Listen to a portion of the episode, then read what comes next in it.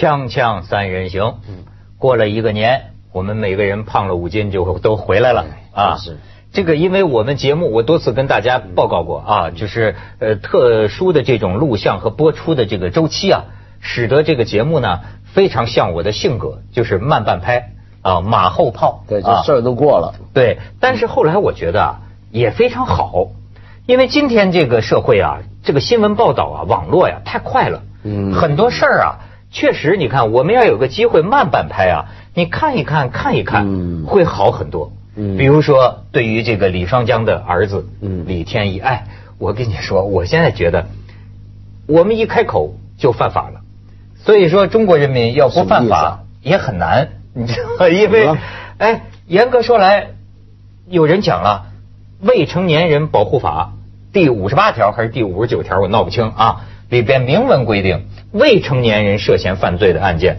无论是公安机关还是媒体，均不得说这个人的为为了保护未成年人嘛，不得说他的名字，不得出他的影像。哎，可是问题是现在就是因为其中一个争论焦点就在于他到底有没有成年嘛？啊，这个？有人就说他已经成年了嘛。再说已经有了名字，他名字不已经改了吗？你用的是旧名嘛，所以已经不是现在不算说这个新新名 哎对对对对 是曲老师真会给我们找辙。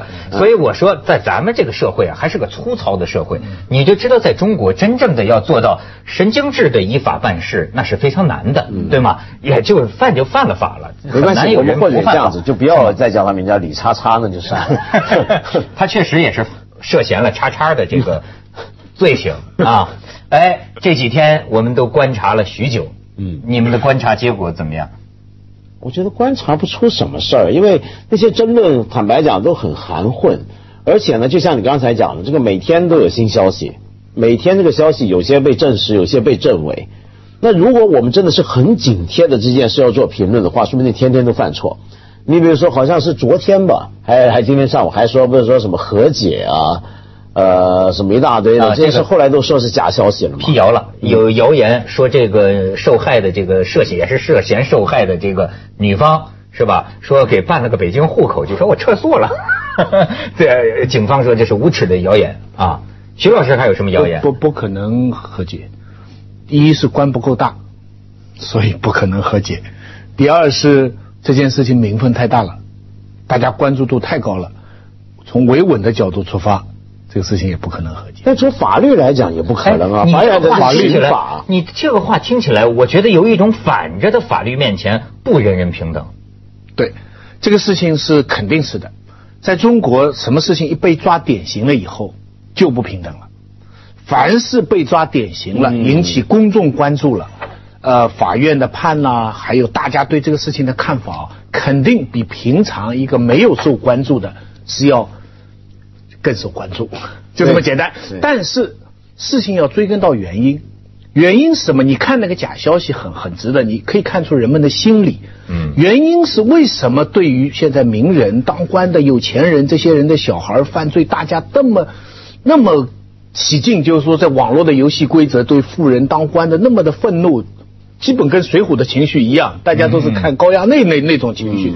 原因就是在常大家都觉得在常规情况下，这种事情是可能被和解掉的。是可能有很多关系会过得去的。很多人哈、这个从严格从法律上来讲，这都是揣测的。群众的这种情绪可能也是不对的，但是群众普遍有这样一个东西。不过你看，还拿户口出来换，你怎么来户口啊？你有什么权利给人家户口啊？你看这个这个这个假消息背后的这个，还不过以前这种事儿呢，就算说真的牵涉到一些权利的扭曲啊，嗯一般也不可能是由一个被被害者提出和解，因为按照法律是不可以的。嗯通常是怎么做呢？他们的做法是这样的，就是因为这是牵涉刑法，由这个公检单位来调查、来立案、来审讯。假如真要出猫腻呢，是出在这个部分，就是说，比如说警方调查发现证据不足，不起诉了，嗯或者说是什么上了法庭了又怎么样，这种事儿以前到现在就是这个阶段。段，现在就是公安在调查阶段，嗯检察院还没有提出起诉，嗯法院也还没有受理，现在只是在公安。那么现在这个阶段最关键就是公安要确认是不是属于轮奸。嗯如果说公安认为是属于轮奸的话，你不管你哪一方都不能撤销，因为这个是国家权力起诉这个人的犯罪。嗯但是但是他们说，律师说，如果在这个阶段，这个女的女这个这个女孩子啊改口说她之前撒谎，这个事情是没有的。对，这就有。然后公安如果认同他这个说法，那就是说轮奸的事实不存在，嗯。无罪释放，而且女的有罪，你是诬告罪，这个事情在法律上是可能的，哦，哎，但是在现实我觉得是不可能的，就是说这女的也不可能再有退路。不是。还是我刚才讲的，中国就是要国情名民愤啊你现在这个事情要是这样拿回去，对人家不不相信你是猫腻，开玩笑。不是你说这个，我倒觉得啊，这可以做一个很有意思的这个这个时候啊，做一个心理测试。我为为什么？因为我这几天不一直都在观察嘛，我疯了一样的在观察所有人说的，我就看的就是干什么那么起劲怎？么你很入迷啊？这件事我是新闻工作者嘛。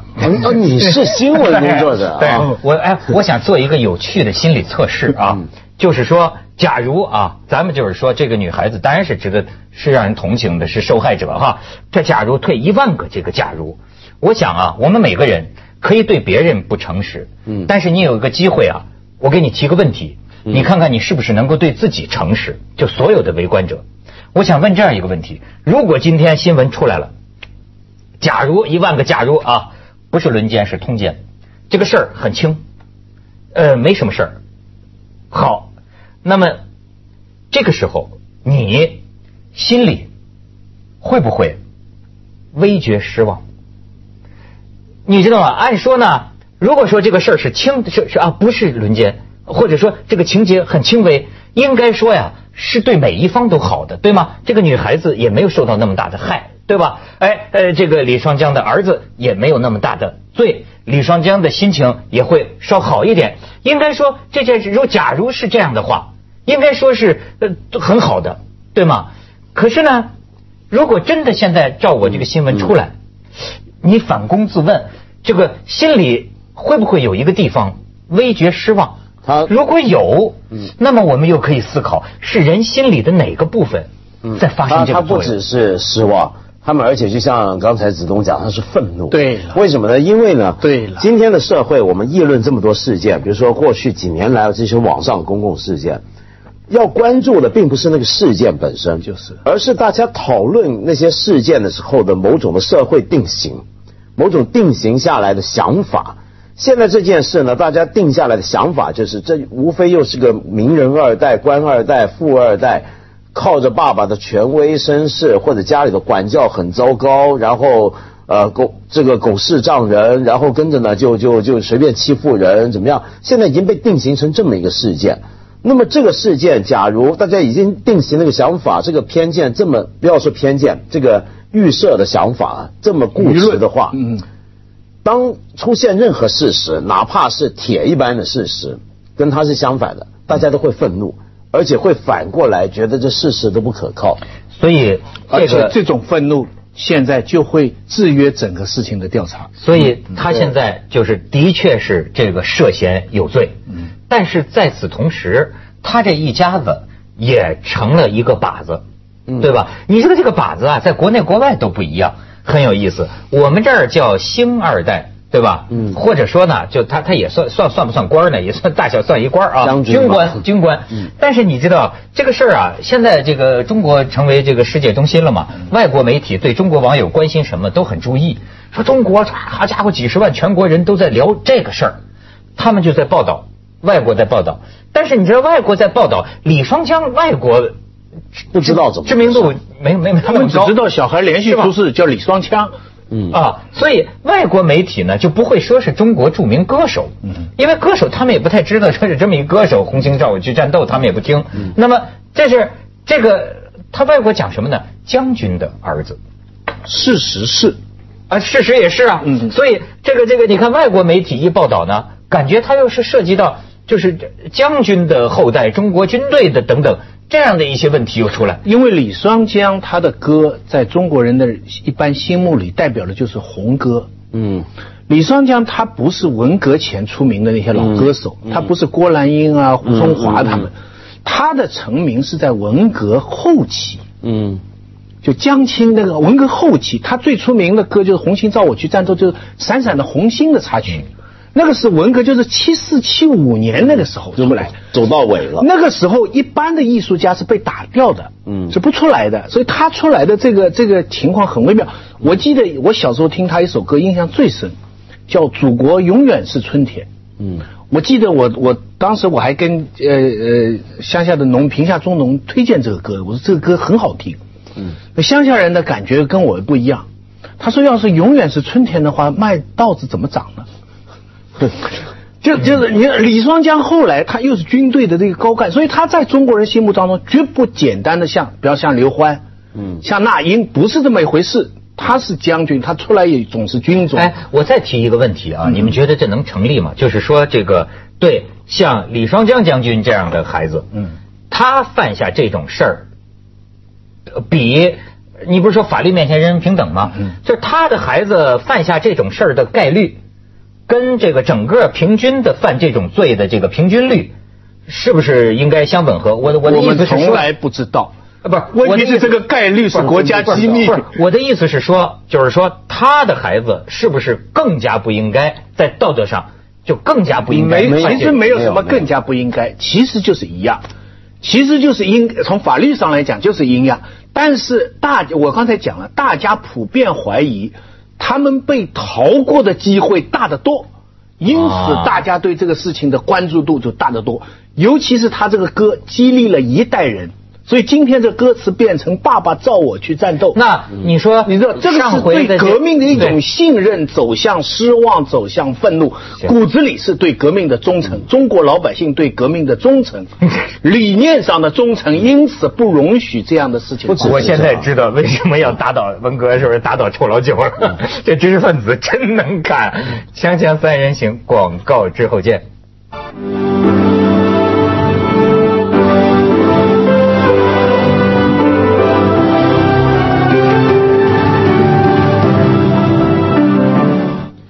老师，哎，你讲，就回到你刚才说那个问题啊，也有一种可能，就你刚刚说到，是不是这种官富二代的人害这种犯这种事儿的比例就高于一般人呢？嗯，那子东你是说，呃，他们不被抓的或者后果比较轻的可能性会比较大，但是也因此反过来会助长了他们犯这种罪的可能。会更多，起码这是老百姓的想法。嗯，就因为任何的新闻事件，这个社会啊，都是由故事构成的。嗯，就我们一般人怎么样了解这个世界，是用故事来了解。是啊，莫言得诺贝尔奖，对啊，就是靠说故事。像比如说这个事儿，就很典型的，中国已经套用了，就是高衙内的故事。对，所有官富二代，从我爸是李刚开始以来，我们这十年就多了这么一种高衙内典型故事。嗯，那现在我们就把它纳入高衙内故事。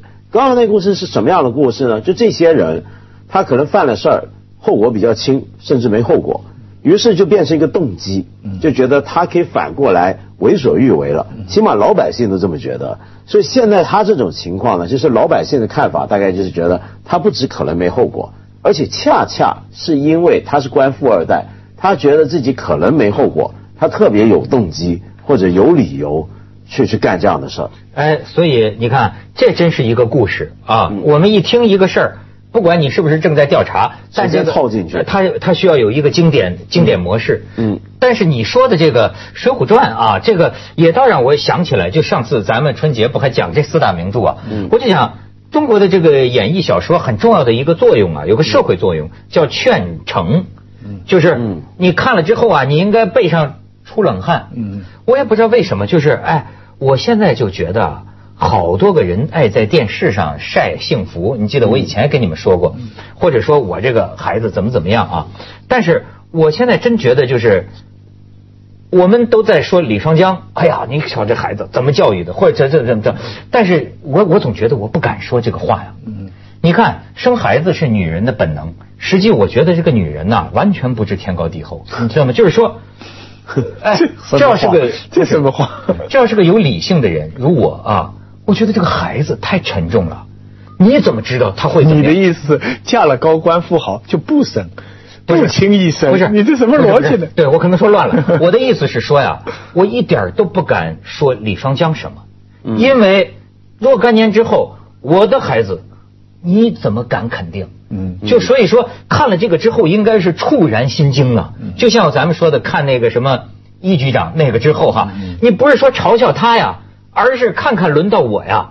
你怎么把有有把握你的孩子就能教育好，你就能得法？而且我认为现在就说教育孩子是门科学，比如说他们现在讲，哎，太纵容了，太溺爱了，那是就是说从小就就要惩罚他，这这有一点错就要严惩。那么请问，这现在说是孩子有点错就严惩，这种教育方法是对的，是吗？就是孩子将来肯定不会犯罪吗？结果也有些不你孩子跳楼自杀嘛。是啊不不，但但是但是你不能，至少不能有意让他去犯法，因为我看那个谁有意让他犯法啊没，你你听我说下去，我看他们材料，我不知道准不准啊，我我只是一看人家的材料，嗯说他十三四岁就开宝马了，就父母就买车给他了。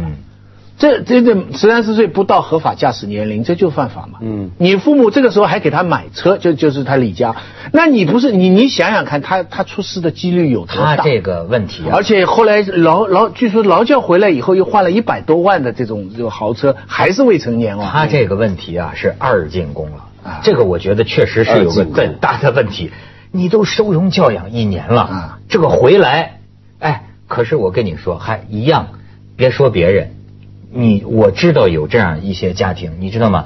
这个孩子要不说教育，咱也谁都不敢说对还是错，但是他有一个恶果是什么呀？如果他到了一定年龄了，没有用了，嗯，管不住了，父母都怕他坑爹，你坑爹，这真的是豪车把父亲的前程都撞掉。你知道加拿大那边就好多孩子，不是说父母溺爱他，是父母没辙了，送那儿省心。如果在在中国呀，整天打架，这父母整天跟人道歉呢对，整天上公安局啊，这情况干脆把你送出去。结。果去了那之后更坏了。对 就是。我见过很多这种。这这情况在北京又尤其严重。嗯。原因哈，其中之一啊，我我是一个瞎联想啊，嗯。我我前不久去参观那个恭王府，嗯。我才搞明白，原来这个北京这么多王府啊，它其实就是明代以前的这个封地嘛，就是你有功的人就给你在外面一个地方一个地方，后来名义上的封地。清代的时候，为了维护这个中央集权统治啊，他不让你封在外面了。所有封你的地位啊，你你闻到帮助你打江山非常有功哈，你封哈，就在北京城里给你盖一个王府，对。地位很高，所以北京有几十个王府，嗯，名义上就等于以前讲的封建啊，给你那些城堡啊，但是他不给，因为怕你将来搞割据啊什么，嗯，因此呢，北京就特别形成了一个王府文化。